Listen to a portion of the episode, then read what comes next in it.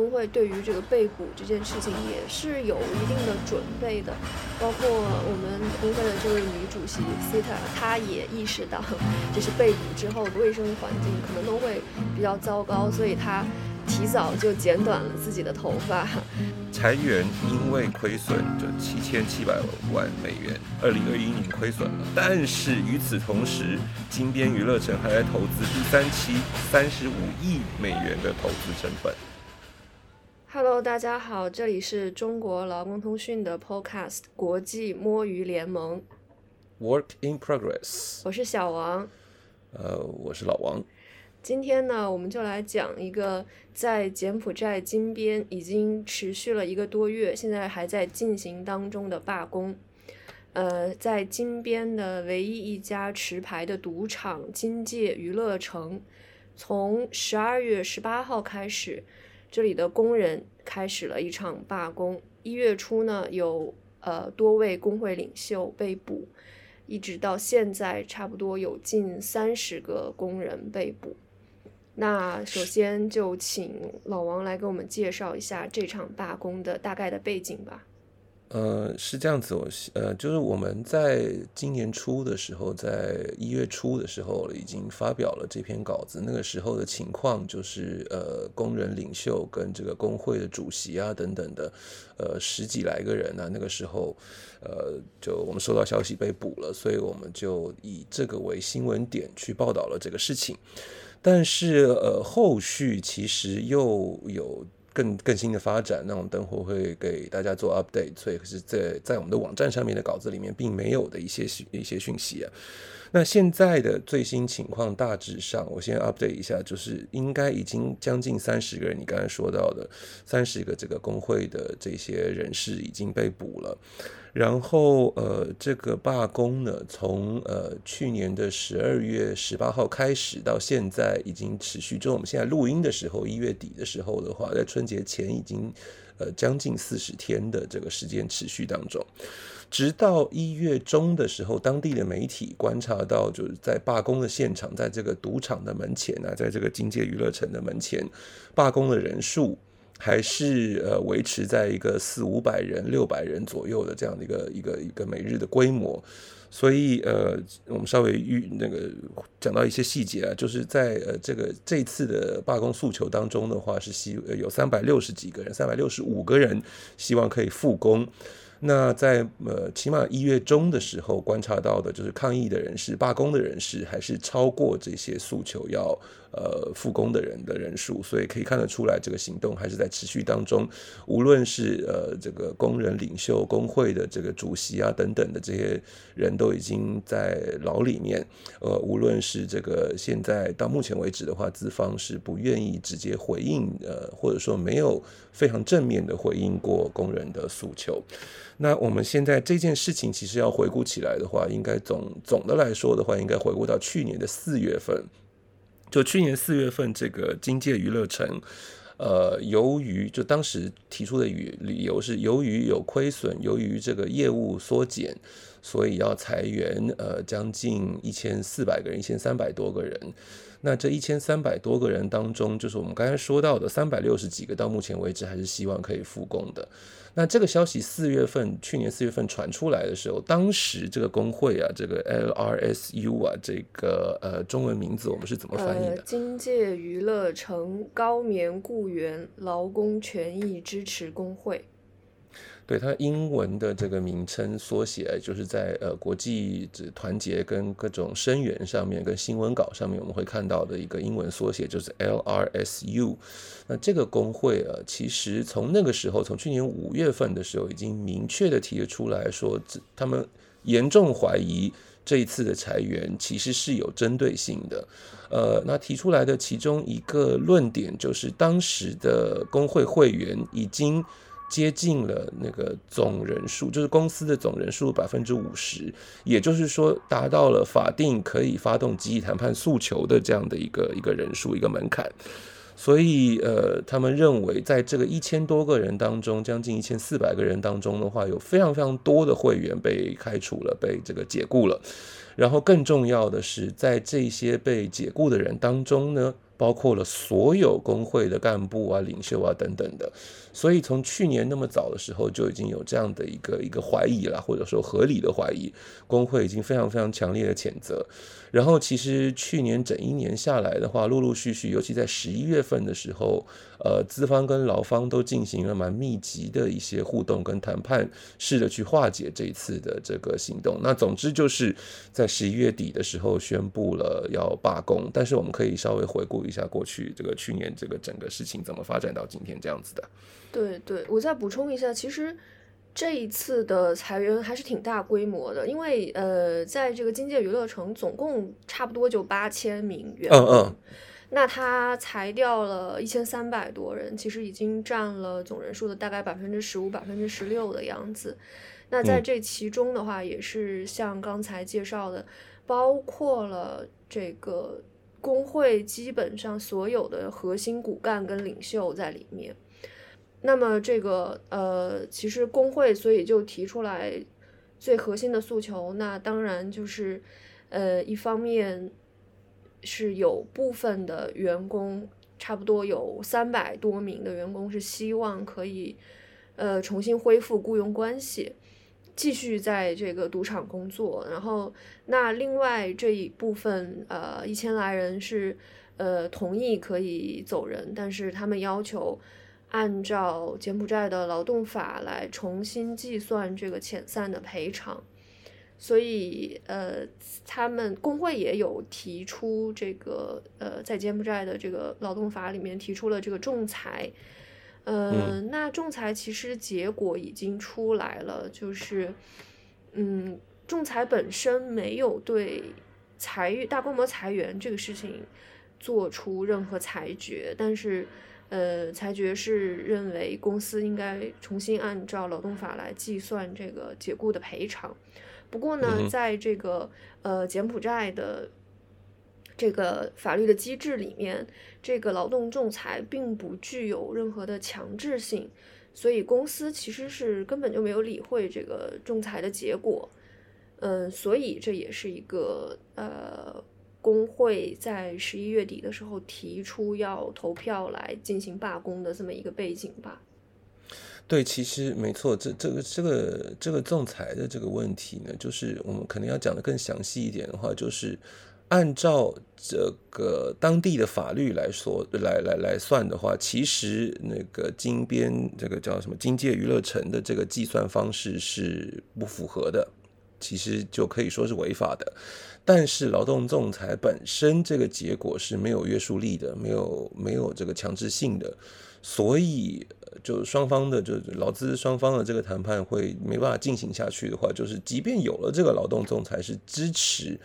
呃，这个这个工会方面的这个这个说法，因为其实这个赔偿的，就即便今天接受被解雇的人，这一千多个一千个人左右，他们呃的解雇的这个这个 package，这个这个补偿是不符合法律的，然后资方都没有正面的回应，也没有去去去做进一步的这个处理，所以工会当然其实这一次我们要说的更详细的话，工会还有更多的诉求，但主要的当然是这两个，就是三百六十几个人想要复工。然后，其余的这些人的那个解雇的那个赔偿需要重新计算。那其他的诉求的话，还包括一些比较就久的，甚至是可能好几年前的这个被解雇的员工的一些诉求，还有其他一些劳资呃就工作条件的一些诉求。对，包括像那个短期的合同工，应该也享有所有的劳工权益，还有呃涉及这个管理人员的性骚扰的一个案例。然后包括呃，公司过往也有过辞退工会成员的这样的行为，呃，总总总的来讲的话，是工会是提出了是九项的诉求，我没有记错的话，对，主呃是九项诉求，但是连这个主要的这个两个最最重要的诉求都没有得到回应，然后接下来的话，工会就呃进行了内部的。这个这个就工会会员的投票表决嘛，呃，这中间还有政府的介入，但是这个时间是具体是呃，等一下，他们是二十二号，十一月二十二号的时候宣布了，这十二月十八号开始罢工，但是在这个前后的话，政府就呃，其实有穿梭在当中，是吧？对，就是在嗯，工会提出来，就是宣布在。十二月十八号决定要罢工了以后呢，其实政府还是希望可以，呃，在中间做出一些协调，然后来平息这个阻止这场罢工。那就是在罢工的前一天，在十二月十七号的时候，其实政府金边市政府的官员是有会见工会的，呃，领袖代表的。嗯，但是呢，这个这一次会面是没有公司参与在里面，所以工会是认为，呃，公司没有积极的想要解决这些问题，那最终还是投票通过了罢工的这个决定，所以就是罢工是正式在十二月十八号的时候开始的。然后十二月十八号开始了罢工之后，又有几回合的这个就是三方，就是政府、劳方、资方的这个谈判，还是还是协商吧，应该说不上谈判。但是呃，总之就是资方这边的代表是不积极的参与，甚至好像只参与了几次会议，一次两次会议，所以工会这边就会觉得整个这个劳资谈判是没有没有效果的，然后就持续了罢工。呃，在这个其中呢，其实还有一些这个纷纷扰扰，因为呃，先是这个市政府宣布这次的罢工是一个非法的行为，那在当地的法律，那个时候我们特别有请教，可能在我们的稿子里面没有那么明确的反映出来，但是我们有去请教这个相关的人员呢，去了解一下这个这个这个问题在哪里，因为政府市政府的这个裁裁定是认定它不是一个合法的抗争。呃，但是按照当地的一些相关规定，尤其是按照工会的视角去看这件事情的话，这不是一个抗争，而是一场罢工。那如果是一场罢工的话呢，它就不会受到这个呃相关的这个抗争相关的法律的约束。呃，但是市政府的判判判定是这个样子，所以其实罢工从很早开始就是一个非法的行为。但是工会当然一直坚持这是一个劳资纠纷，这不是一场抗争。所以我觉得这这个这个差别也是很有趣的，就是在我们呃日常的用语当中，甚至我们在新闻用语上面的话，可能就不会注重到这个细节。对，很容易，譬如说在英文里面用到 protest，用到抗议、抗争，呃，中文，然后其实在。这个尤其当地这样子一个政治氛围里面的话，真的要强调这是一场罢工，呃，然后还有劳动部的一个发言人，他也就若隐若现，有点暗示，有点恶心工会了。其实，在公开的发言里面的话，他没有直接的指出这是一个什么颜色革命什么的，但是有点暗示说这跟呃颜色革命没两样什么之类的这种话语，然后因此就又加强了这一场这个劳资纠纷的这个政治色彩。所以，呃，总之的话，就是工人的这一场抗议呢，你看我自己又说了抗议，工人的这一场罢工。呃，虽然是非常的愤怒，非常的这个团结，然后也非常的坚定，但是遇到了这种这个整个政府的，呃，不管是把它政治化、泛政治化，或者说把它非法化，透过这个这个这个法律机制去把它非法化，这都是工人在柬埔寨就就明显看得出来是不断面临的一个一个问题。然后在一月初的时候，更是工人领袖这些工会的这些干部们全部都基本上已经被逮捕了。对，可以说，其实整个事件还是在一个比较紧张的环境中间发生的。那其实从工会的角度来看的话，这个事情本身是由一个劳资纠纷引起的。那在劳资纠纷当中呢，工人是有权利来罢工，来维护他们的劳动权益的。呃，在当地的法律里面，工人也是有罢工的权利的。不过可以看到，呃，不管是市政府也好，还是这个，呃，金边市法院的这个最终的这个裁决也好，就实际上是，呃，他们是认为给这个定性是认为这是一个呃示威或者是抗议这样。那抗议示威的话呢，在当地是有另外的。呃，就是和平示威之类的这样的法律来规定需要遵守一些什么样的呃规则，这样，所以嗯，应该来讲，从工人的角度来说，他们呃坚持罢工一个多月，其实也是面对很多的压力的，包括就是像呃劳动部的发言人把这个罢工跟呃颜色革命相提并论啦，或者是其实在当地也是有媒体呃，包括在 Facebook 上面有一些匿名账户，呃，就是不管是媒体也好，社交媒体也好，其实都有一些声音是说。呃，有这个所谓的外国势力领导啦，这样这样的一些争议一直都存在，甚至是媒体有报道，呃，就是在罢工现场有有有所谓的外国的什么势力参与等等，但最最后实际上也发现，呃，并不是并不是所谓的外国势力，而是其实是工厂的一名工人，对，所以。嗯，应该来讲，整个环境还是比较紧张的，包括在这个劳资政三方的这个协调的机制里面。呃，在工会主席被捕之前接受我们的采访的时候，也是说，呃，在呃会谈过程中，政府官员也有过对工会的一些威胁，呃。那呃，工会主席 c 塔是认为官方的这些表述是非常不专业，而且是不负责任的。呃，而且更重要的，我觉得他的批评其实带着这个，就是嗯，除了除了这个，刚才你说到这个，我觉得其实他真的批评到的东西，就是你你用这种方式去处理一个劳资纠纷的话，其实是得不到效果的，是没有办法处理，没有办法解决这个劳资纠纷的。那这就是一个呃，其实。我我觉得另外一个东西可能要让听众更有现场、更有临场感的话，其实就是持续了这四十天，将近四十天。现在我们录音的时候，仅仅仅将将近四十天，这个罢工一直都是在呃，就警方跟这个甚至武警，就是民警跟武警的这个监制监视之下一直进行的。然后这个被捕的这个过程呢？尤其是工会主席，你刚才提到 C 塔尔，他的被捕过程是非常非常非常戏剧化的，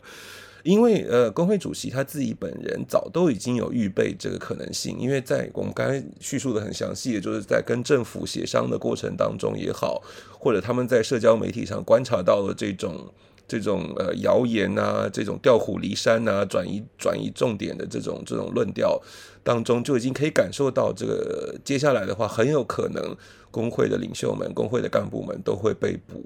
所以他们早都已在预演，跟各种沙盘推推演去预预备，如果这个工会的头不在的时候的话，这抗争怎么继续啊？等等的。所以他其实，在十呃十二月底、十呃一月初的时候是没有没有在自己的家里面居住，然后也其实其实，在很多国家。工会领袖遇到政治环境比较恶劣的时候，都会有这种操作，会找另外一个安全屋也好啊，或者说保持一种流动状态，不在一个固定的地方，呃，就就不会连续两个晚上在同个地方睡觉。比如说，OK，所以 C 塔尔他是在一月四号，我记得是一月四号的时候，他是呃决定要去罢工现场。然后去罢工现场的时候，到了这个这个这个这个防护栏，就是这个交通封锁线的前面的时候，就便衣也好，制服的警察或者是这个这个武警、民警也好，武警也好，就十几来个人就扑上去，然后把他跟工人们跟其他的支持者分开来，然后把他这个强强行的带走的。所以他的这个逮捕过程是非常非常戏剧化的。有一些工人领袖可能是。在自己的居所里面啊，有些人可能是在这个这个，呃，就在比较没有众位苦众，就是在众人的。其实我们刚才讲的这个画面，都是在那个社交媒体上找得到的。那其他的人可能就没有这么戏剧化，但是这个就是现在在呃金边的这个赌场的罢工现场的整体气氛。然后即便如此，我还是强调一下子，就是到一月中旬中旬的时候，还是有五百个人左右，就每日啊，还有四五百六百个人左右会陆陆续续持续的在那边罢工当中。所以这是一个呃，到目前为止的话，我觉得这个工会的团结是非常明显的。那是不是我们也看一下，这这是有原因的？因为这个工会其实从很早就就从这个公司不是这个公司来，从这个赌场开始营业之后，开始这个招聘大量员工的时候，就就已经开始成立了，然后已经跟资方有过几回合的这种这种谈判，是吧？对，就是像比方说，呃。那公司一直说，呃，疫情之后，呃，业务有受到影响等等啊。实际上，工会在二零一九年跟二零年初，在疫情的影响还没有那么显现的时候，其实是就有过通过罢工，然后来呃提高工人的基本工资的这些行动。那在疫情过后呢，呃。也有过，之前是有过员工被感染，那呃公司也有过，呃工会也有过说抗议这个呃公司的一些防疫政策的安排，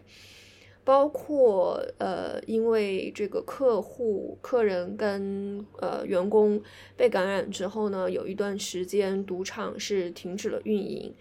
那呃工会也有提出来，呃要。保护工人的权益，像是这个呃，在停工期间要继续支付工人的工资，呃，有过一系列的在网上发起的抗议行动等等，所以可以看到，就是工会呃这么多年来一直也是有在做不少事情的。从我们呃跟工人做的一些访问上也可以看到。呃，工人其实也是意识到，就是当我们有了工会以后呢，很多呃，就是可以更更有一定的程序来提出来工人方面的诉求，来提高这个呃员工的工作条件，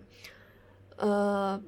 包括。工人也有提出来，比如说像在法律法规一些问题上，工会是比我们一般的工人要清楚的多，所以他们更能够代表我们去来跟公司来谈一些工作条件啊等等这些。所以可以看到，呃，工会其实是相当有工人的基础的。嗯，在一度来讲，也当然是这个大规模裁员之前是。在这个八千人的赌场里面，工会一度有将近四千的呃会员，所以应该来说是非常有这个群众的基础的。那所以在这样一个可以说比较紧、非常紧张跟敌对的环境里面，看到呃工会的成员被捕之后，实际上工人是感到更加的愤怒。所以这些被捕的行为到现在有将近三十人被捕，但是实际上没有。也没有能够贺阻工人，工人还是能够维持到，呃，根据不同的这个信息来源，每天有五六百人到九百人这样的一个规模，还在继续的罢工当中。呃，对，甚至甚至我补充一下，甚至就是在这个这个就对资方的诉求以外的话，现在加了一个新的诉求，当然就是释放所有的这个同志们，所有工会的这个兄弟姐妹们。没错，就是其实工会也就像刚才提到的，工会对于这个被捕这件事情也是有一定的准备的。包括我们呃工会的这位女主席 Sita，她也意识到，就是被捕之后的这个各方面的环境，包括卫生环境，可能都会比较糟糕，所以她提早就剪短了自己的头发。她也是，对 她也是为这个。呃，被捕不管是做了心理上的准备，还是包括跟家人的这个沟通，就是其实一方面他不断的变换自己的住所，也是呃可以减少被捕的风险；另一方面，他也是担心会给家人带来麻烦，所以他也是说，呃，其实会担心家里人，但是他认为家人会理解他。嗯，然后 对不起。然后，呃，其实从一月份以来的话呢，资方又有几个动作了，其实也值得观察的。就在一月中的时候呢，有现场的罢工工人，呃，这个说说这个收到公司的这种等于是最后通牒吧，就是请他们尽赶紧恢复上班，呃，赶紧复工，然后不要持续这个罢工行为。然后再来的话，最新的一个发展就是在一月底的时候，呃，一月二十四号星期一的时候呢，呃，这个金边娱乐城它在一个当地的一个媒体叫做呃，应该是高冕日报吧，跟这个那个 Khmer Times。这个媒体上面呢，发表一篇呃文章，去强调自己呢，就是资方呢，强调自己是绝对没有打压工会的行为，没有这个这个英文俗称 union busting，这是非常技术的一个用词，就是针对呃，就我们刚才说的，针对工会的领袖，然后进行一个譬如说。理论上的裁员，但实际上裁员的人数呢，绝大部分都是工会会员以及工会的干部。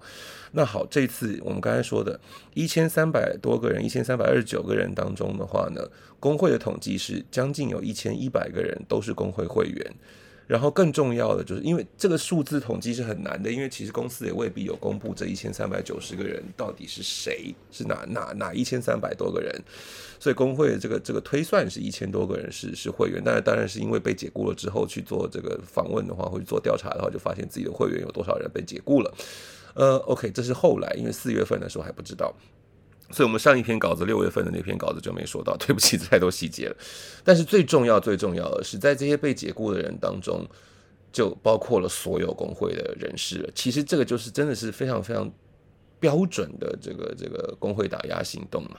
然后在这篇稿子里面呢，金边娱乐城又特别强调，就是工会的这个会员人数呢，其实没有非常明确的、非常严严重的递减，因为这个我们刚才说的八千人当中，裁裁掉了一千三百多个人呢，就工会会员从之前的四百分之四十七，就我们说差点差点过半嘛，差点超过四千个人就可以。那个发动集体谈判，那从百分之四十七呢，这个裁员之后呢，现在会员大概是占百分之四十二，所以呢，公司就认为说，金边娱乐城就认为说，这样的话，其实我们这个整体工会被被工会代表的工人人数还是维持在百分之四十几左右，但是其实我我我敢大胆的说，就是。其实这也是一个标准印证，这个 这是针对工会的，因为百分之四十七、百分之四十八、百分之五十，这是这是一个随时可能就突破的一个一个门槛。但是你把它降到了百分之四十二之后的话，要再恢复到百分之四十七、四十八，那就有若干的距离了，然后就相当困难。百分之四十七突破百分之五十的话，只有百分之三的差别，但是百分之四十二要重新达到百分之四十七，又有。百分之五，然后还要再加百分之呃三，所以其实表面上四七跟四十二看起来好像不是很大的差距，但是实际上就是让他没有办法过半，没有办法发动集体谈判。那我们我们会也可以合理的怀疑，这也是我个人的推论了，所以不能不能说这是工会的想法或者什么东西，就是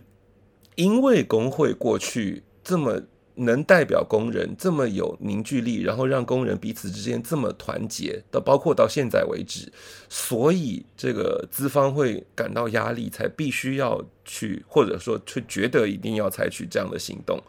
呃，他们这次裁员，从从就这次啊，其实去年裁员的理由是因为公司从呃二零二一年疫情呃严重以来，就是在当地严重以来，在柬埔寨开始有这个限制入境啊等等的这些条件之后，它的亏损是呃七千七百万这个美元是吧？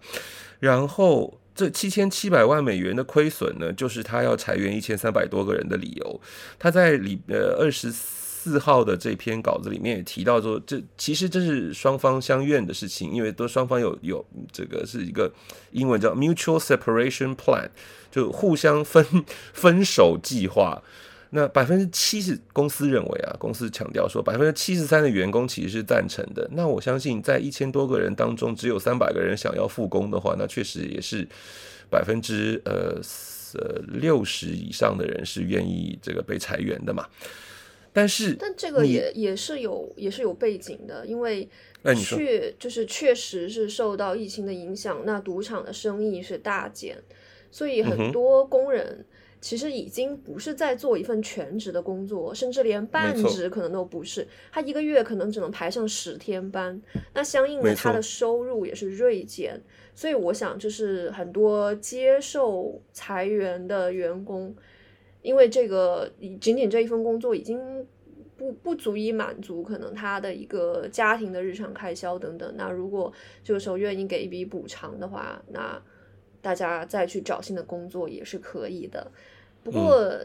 也有一些，比如说十几年的一些老员工的话，他们再去找新的工作，可能就没有那么容易。当然，这个可可能每每个人都会有自己各自的考量在里面。不过，呃，其你说，不过我想说，就是他这个二一年上半年亏损这个七千七百万美元，这是公司首次宣布有亏损，但 其实跟他往年的盈利来讲的话，这个真的还不算不算多，因为因为对，像他在二零跟二零年跟一九年的年度利润是分别达到呃超过一亿。跟五亿美元，对，包括他在宣布亏损七千七百万美元的这个二一年上半年的时候呢，实际上赌场就是趁现在这个疫情客人比较少的这个情时候呢，也是在开新的开发项目，就是他现在已经有了这个金界娱乐城这个 Naga World 已经有了这个 Naga 的一跟二两期，那现在其实是在现在正在开发第三期。的新的赌场项目，那这个第三期呢，其实呃工程的建造总价是达到了三十五亿美元，所以应该来讲，呃虽然赌场的生意确实大大的受到疫情的影响，但是这个呃公司的财政状况也没有那么的糟糕。对我我我我就在那个因此这数字哦，我们现在我们在看的是我们自己的笔记嘛，但是我真的要再强调一次，OK，好，裁员因为亏损就七千七百万美元，二零二一年亏损了，但是它一九年跟二零年的话是分别五亿跟一亿的这个利润，然后它在裁员的过程当中，其实已经降低了营运成本，因为工人是没上班就没有领工资的。所以很多人可能在那一千三百多个人，很多人已经受不了了，已经觉得好吧拿补偿，然后就就就去找别的工作。但是与此同时，金边娱乐城还在投资第三期，然后投资的到目前为止我们所知道的是三十五亿美元的投资成本。所以其实他在实际的财政状况上的话是没我我我我又大胆的说，他没有迫切性是一定要裁员的，但是他还是选择了裁员。对，而且是选择 没有给够、没有按照劳动法给够离职的补偿的大规模的裁员。对，然后 OK 好，然后其实另外一个就呃大家都会注意到的，这甚至连那个我们自己在标题里跟第一段这个我们在一月初的时候那篇稿子都有强调了，这家公司呃的母公司啊控股公司金边控金边控股金界控股。金界控股这个这个这个公司，它其实是在香港上市的公司，所以它是一个等于是一个 public，就就是一个在在公开交易的一个公司。然后它在呃缅甸，在在缅甸，对不起，在柬埔寨，在金边这个地方。其实是明显的，就不管是有政府介入的状况之下，他之前在政府没有介入的状况之下，工会在跟他进行谈判跟诉求的时候，跟后来呃罢工的过程当中，工会被这个有关当局这个这个。就部分人士已经被逮捕了，然后他还发表这样的一个稿子，去澄清他自己是绝对没有去去打压工会。然后在这个澄清的过程当中，我觉得反而是把这些数据再斗在一起的话呢，就看出来是一个呃很很没有去呃处理这个劳资纠纷，然后没有去意识到呃其实跟这个工会共存的话，或许它的整个营运状态会呃其实比较顺利。对，那么总之现在呢，这个在工会干部成员被捕的情况下，现在嗯，罢工还是在以每天数百人的规模正还在进行中。那我们也会继续关注这个事态的发展，也有可能会继续在网站上做一些相关的报道，希望大家也可以继续关注。好的，那我们今天这期节目差不多就到这里了。呃，欢迎大家访问中国劳工通讯的网站，也欢迎大家关注中国劳工通讯的 Facebook、Twitter 还有 Instagram。那至于我们的 Podcast 呢，目前是可以在 Apple Podcast、SoundCloud 跟 Spotify 上面收听，也非常欢迎大家关注。那我们下期节目再见。下次再见，谢谢。